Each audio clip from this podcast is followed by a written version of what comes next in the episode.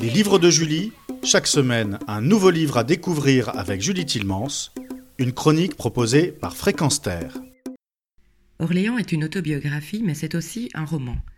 Il raconte l'enfance de Yann Moix jusqu'à ses 20 ans, mais il s'agit de sa vision, sa version. Dans ce livre, par exemple, il n'a jamais fait mention de son frère, comme s'il n'existait pas. Cela donnerait d'ailleurs envie de savoir ce que cela aurait changé à son histoire.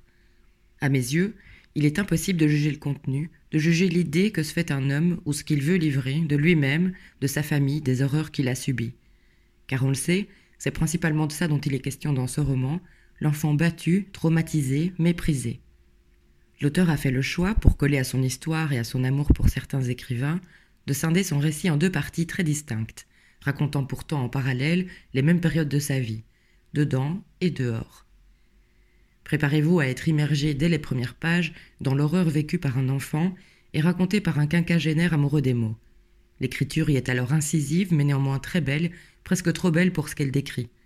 Insulté, puni, frappé, humilié, ignoré, torturé, tant par sa mère que par son père, il se réfugie alors non seulement, on s'en serait douté, dans les mots, qu'il se hâte à apprendre, à reproduire, mais aussi dans une espèce de décorporation. Dans ses fantasmes, il ne vit pas avec d'autres personnes, mais en elles. Qu'il s'agisse d'une camarade de classe dont il tombe amoureux, ou d'un auteur comme André Gide, il s'approprie tout simplement leur vie, ne se sentant pas vivant lui-même. Il quitte alors son corps, sa non-vie, pour vivre dans ses livres que ses géniteurs vont à plusieurs reprises le confisquer, quitte à les détruire. Yann dissimule tout, cache ses romans, ses écrits, ses dessins, sa propre personne et même ses excréments.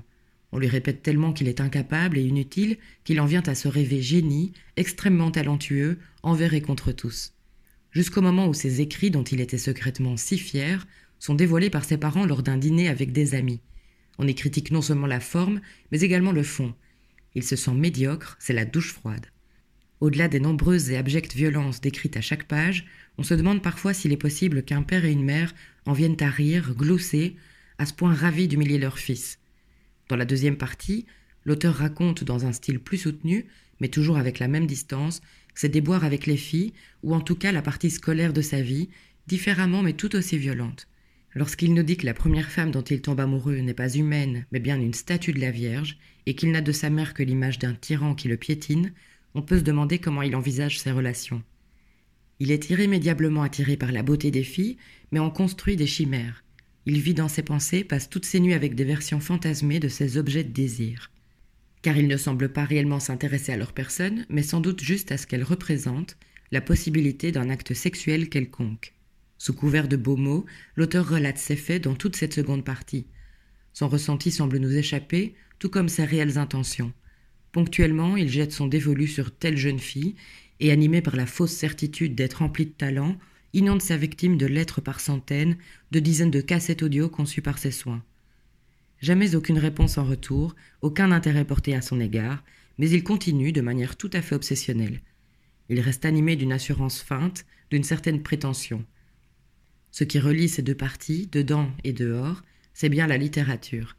La découverte de la lecture, l'évasion possible dans d'autres mondes qui deviennent siens, le désir de l'écriture plus fort que tout, plus fort que les humiliations répétées, l'écriture qui peut le connecter aux autres. Orléans, publié aux éditions Grasset, est une autobiographie, un roman, peu importe. C'est l'histoire d'un écrivain qui a trouvé sa voie. Julie Tilmans pour Fréquence Terre.